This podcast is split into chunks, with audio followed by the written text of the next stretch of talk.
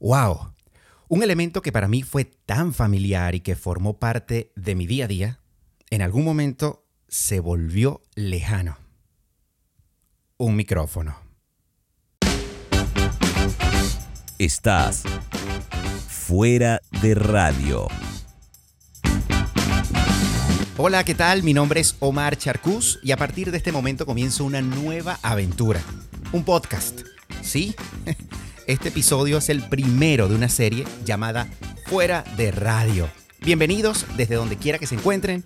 Y sí, estoy en esta aventura que para mí forma parte de comenzar una vez más en una esencia que la siento muy mía, que me identifica demasiado. Y es conversar, poder hablar, poder eh, compartir tantas cosas de nuestro día a día. Y desde hace muchísimo tiempo me han estado empujando a que comience a hacer algo en algún medio de, estos digitales. Eh, ¿Y por qué no el podcast? Para comenzar.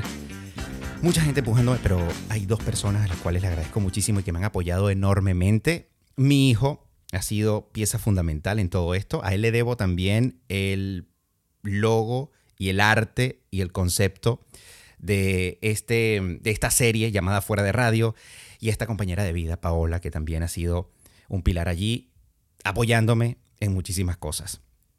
Comencemos a ver por dónde vamos. De tantas cosas que me gusta aprender a lo largo de este transitar, me quedo con dos que pongo en práctica casi que a diario. La primera es no vivir de glorias pasadas. Y la segunda, no temer a caminos desconocidos.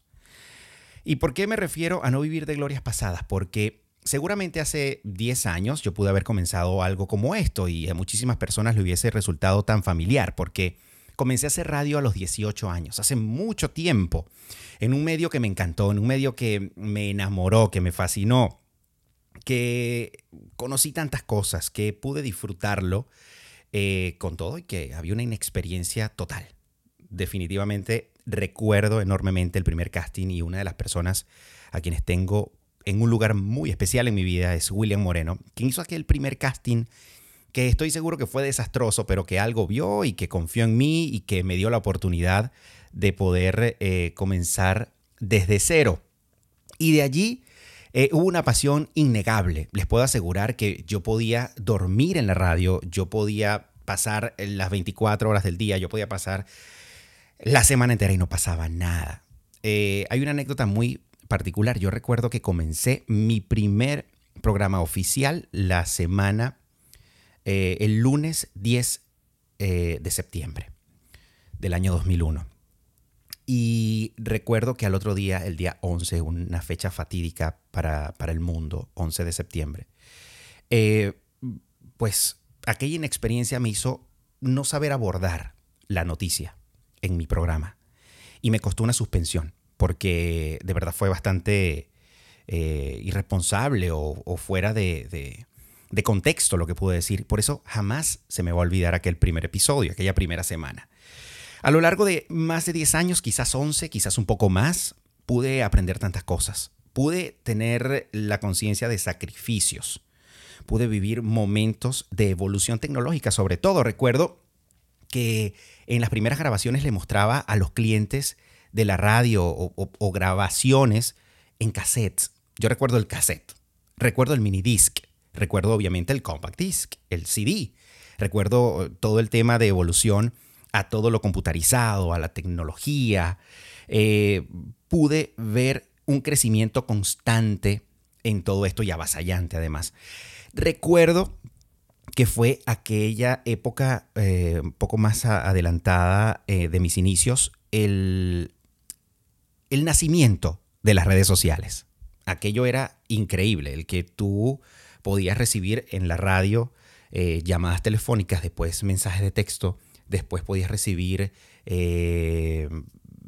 tweets y mensajes en social media. Y aquello yo, siento que, se iba como que saliendo de control. Ya no sabía por dónde, por dónde comenzar a comunicarte con las personas. Lo cierto es que mm, me siento bastante eh, satisfecho de haber podido vivir toda esa época de radio. En algún momento nos separamos. Tocó emigrar eh, porque fue inevitable. Quizás no fue por las razones que muchos emigrantes del mundo lo hacen, eh, por razones eh, muy drásticas. En mi caso, hubo motivos personales que me hicieron viajar a la ciudad de Miami y hubo después motivos de trabajo, oportunidades profesionales que vamos a estar hablando un poquito más adelante y seguramente en los próximos episodios de este proyecto. Puedo recordar tantas cosas eh, de cuotas de sacrificio. Puedo recordar que con la radio conocí e hice tantas cosas. Hay una segunda persona a la cual en la radio le tengo un aprecio enorme hasta hoy en día también y se llama John Fabio Bermúdez, quien creyó en mi evolución en la radio, en mi expansión en la radio, en darme responsabilidades más allá de una ciudad pequeñita de la que vengo. Vengo de una ciudad súper pequeña del interior de Venezuela, de la zona andina específicamente. Se llama Valera, queda en el estado Trujillo. Y, y esta persona creyó muchísimo en mí seguramente lo voy a tener en algún momento en un episodio de Fuera de Radio. Dentro de la radio conocí tantas cosas, pero fuera de ella, les puedo asegurar que he conocido y sigo conociendo una expansión infinita de posibilidades. Pude destacar otros talentos, pude conocer nuevos talentos, por supuesto todo con una cuota de sacrificio. Nada viene así de fácil y sencillo en esta vida. Me quedé en que me tocó emigrar. La ciudad de Miami fue una conexión muy particular e inmediata desde un primer viaje en el año 2012. De allí recuerdo que la radio estaba muy presente. Lograba por motivos de, de poderme quedar más días en la ciudad, de poder eh, extender mis viajes. Em, intentaba buscar entrevistas y recuerdo que poco a poco las fui logrando. Me gusta la tecnología, para quienes también comparten conmigo y, han eh, conversado en algún momento, me, me, apasiona la tecnología y logré comprar un dispositivo que se conectaba a un iPad y ese dispositivo se podía grabar con dos micrófonos y en fin, podía conversar con cualquier persona hasta en un café. Eh, la lista fue enorme de conversaciones en ese momento, de talentos de radio, talentos de televisión, talentos eh, del mundo deportivo, de la música, eh, y me hicieron conocer más la ciudad de Miami. En algún, en algún momento quise entrevistar para quienes seguramente ha sido el gran referente de la comunicación de habla hispana. Les estoy hablando del señor Ismael Cala. Quise entrevistarlo por muchísimas ocasiones. Intenté buscar oportunidades de, de poder llegar a través de sus productores, a través de alguna comunicación directa. Pero en fin, no se dio. Pero sí se dio una amistad después de una visita a uno de sus shows tras cámara y que de ahí en adelante pues comenzamos a abordar temas de la radio, temas de entrevistas, temas de la comunicación. Y en algún momento de estas conversaciones salieron proyectos, proyectos que me atreví a decirle al señor Ismael que podíamos hacer. Proyectos de radio, proyectos eh, que tenían que ver con esto, esto que hacíamos en algún momento. De allí vinieron más cuotas de sacrificio, más viajes, eh, incertidumbres, interrogantes, porque no estábamos haciendo nada formal, definitivamente. No fue sino hasta finales de 2013 cuando de verdad tuve un llamado por parte de él y su equipo para poder eh, comenzar de manera formal a estar en las filas de una naciente compañía que después fue enorme y es enorme hoy en día como Scala Enterprises.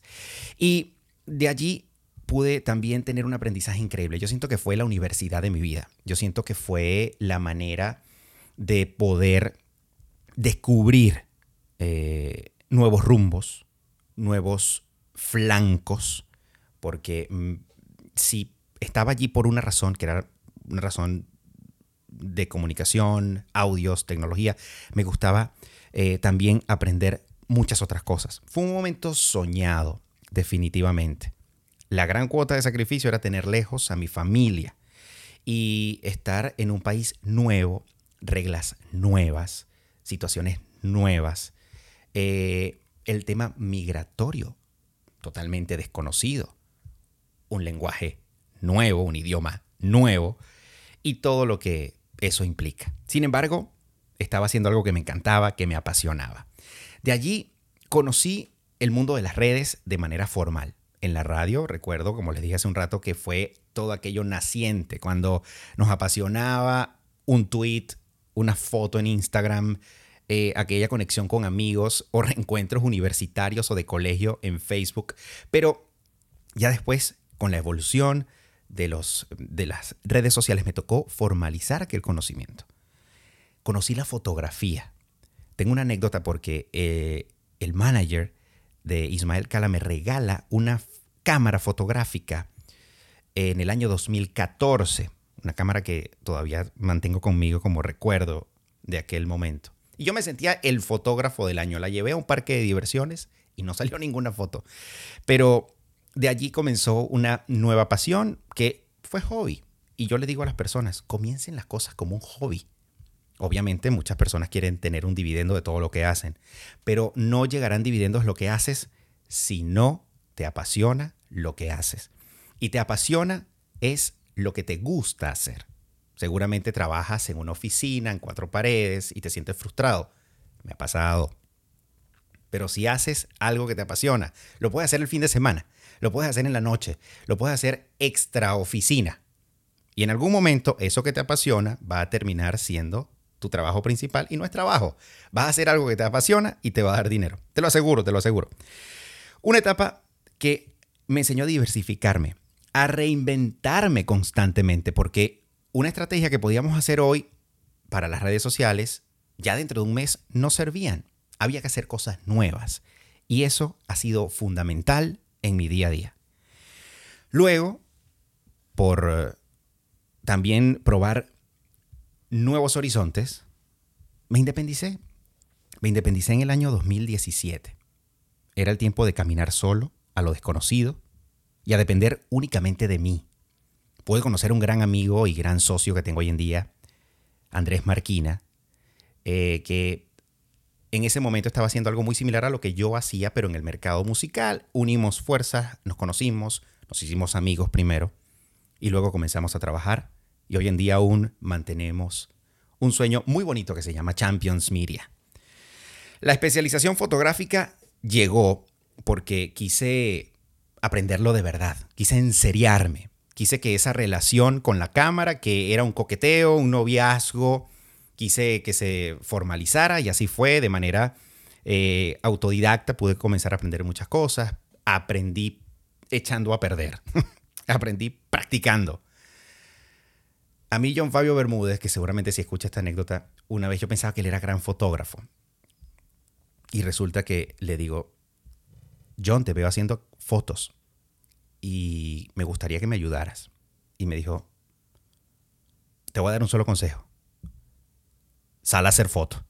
es el único consejo que me dio. Pero no todo quedó allí en cuanto al sacrificio de la familia. Alrededor de cuatro años después pude reunificarme con mi familia. El tiempo llegó de poder compartir constantemente. Y me sirvió para saber que pueden pasar días, noches, puede haber lágrimas, puede haber momentos muy duros, pero eso va seguramente a traer muy buenos dividendos. Me ha caído muy mal que me etiqueten, que me digan fotógrafo, me daba de todo, que me dijeran locutor, pues me hacía sentir como que era alguien que hablaba por micrófono y ya. Que me dijeran periodista me daba muchísima pena porque no estudié periodismo, soy publicista originalmente. Pero descubrí que si me decían productor, fotógrafo, persona de redes, periodista, asistente, ya no me importaba, me, gustaba. Porque yo pienso que las personas que se limitan a hacer una sola cosa, con el debido respeto a quienes estudian una larga carrera y la hacen por toda su vida, pero los que se limitan a que les digan un solo adjetivo, creo que se están poniendo límites también a lo que puedan lograr en la vida. No hay mejor título que el que le transmites a quienes confían en ti. Definitivamente. Este episodio y este proyecto fue concebido en medio de una de las peores crisis sanitarias a nivel mundial. Paradójicamente, fue el instante en el que perdí el miedo de lanzarme por primera vez a hacer contenidos en torno a mis propias ideas. ya encontré tiempo, y tiempo de sobra. Nos dimos cuenta que estamos todo el día tratando de olvidarnos de todo esto que está ocurriendo y que con la esperanza de que vamos a volver a una nueva vida, porque no le llamo normalidad, yo le llamo una nueva vida, eh, pues he tenido la oportunidad de centrarme, de perder el miedo. Sí, me ha dado miedo de comenzar a hacer cosas para mí. Me ha dado miedo de comenzar a hacer contenidos que me gusten. Le he dado ideas a muchísimas personas y no he canalizado las ideas que tengo para mí, pero creo que llegó ya ese momento. Gracias a los que me han empujado, gracias a los que me han animado, gracias a los que han tenido paciencia durante este proyecto, a muchísimas personas que han eh, formado parte. Mi hijo, como les dije, hizo la parte gráfica y me está ayudando un montón con ideas y esa, visión que tiene del mundo moderno a nivel social media. Paola, tengo muchísimas cosas que agradecerte. Rafael Cadavieco en la voz que identifica este podcast. Y sí, esto es un podcast. Aquí estaremos fuera de radio. Y definitivamente este es el momento de volver.